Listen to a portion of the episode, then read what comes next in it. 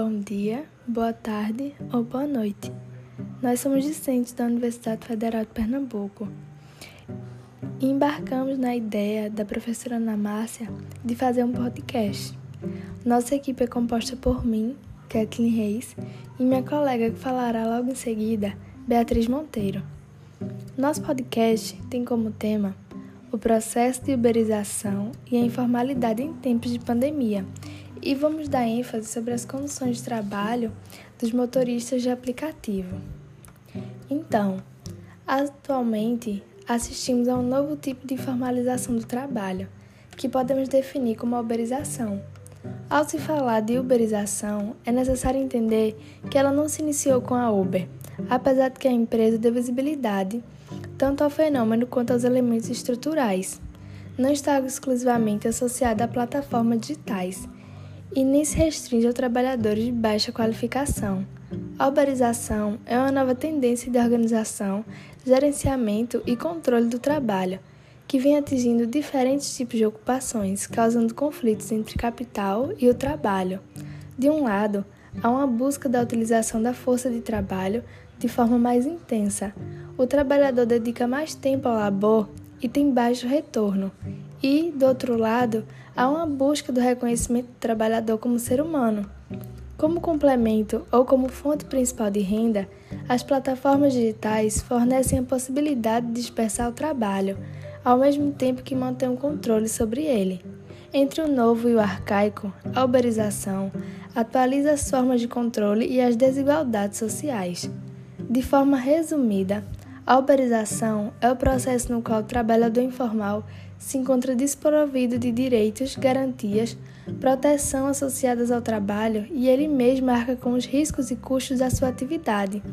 O trabalhador uberizado inicia sua jornada de trabalho, sua remuneração e o tempo de trabalho necessário para obtê-la.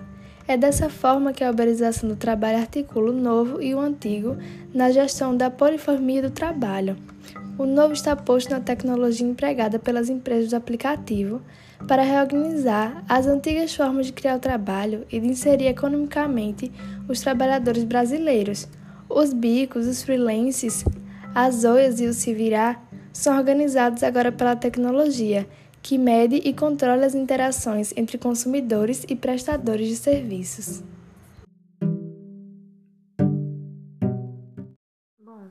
Nesses dias de pandemia, os trabalhadores estão cercados por muitas dificuldades e desafios para continuar trabalhando e se protegendo do Covid. Os trabalhadores formais, eles enfrentam o desafio de adaptar-se a essa nova rotina do home office e muitas vezes até sem ter a estrutura ou a preparação necessária, mas eles ainda estão minimamente amparados pela proteção legal e são sujeitos à aplicação do direito do trabalho. No entanto, a situação para um outro conjunto de trabalhadores é ainda mais séria. Os motoristas de aplicativos são exemplos de trabalhadores que nesse momento se encontram sem nenhum tipo de proteção trabalhista.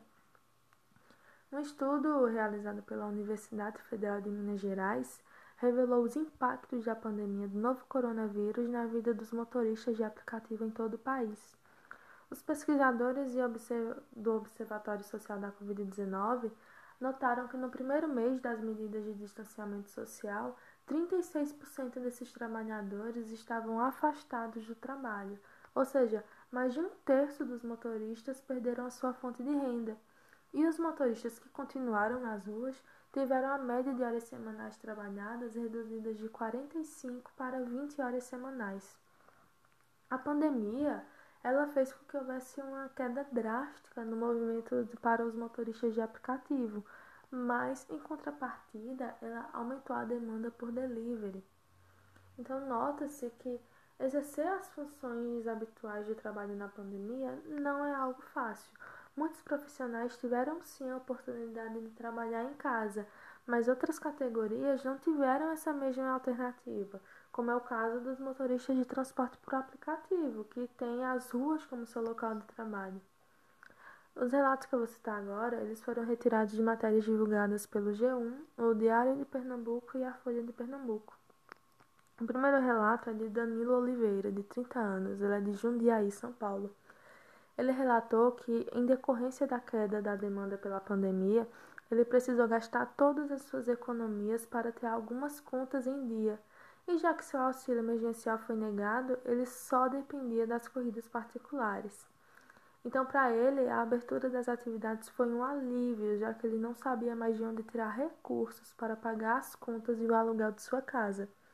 Porém, Jundiaí precisou retornar novamente para a fase vermelha, reduzindo novamente o movimento de passageiros. Mas Danilo ele adotou uma alternativa. Ele relata que a demanda por delivery, no caso Uber Eats, aumentou. Então, às vezes, ele acabava desativando a opção de chamada de passageiro e fazendo só delivery no período da noite. O motorista por aplicativo Wagner de Oliveira, de 32 anos, ele relata que com um pouco mais de um ano de atuação, ele conta que viu o número de passageiros diminuir drasticamente.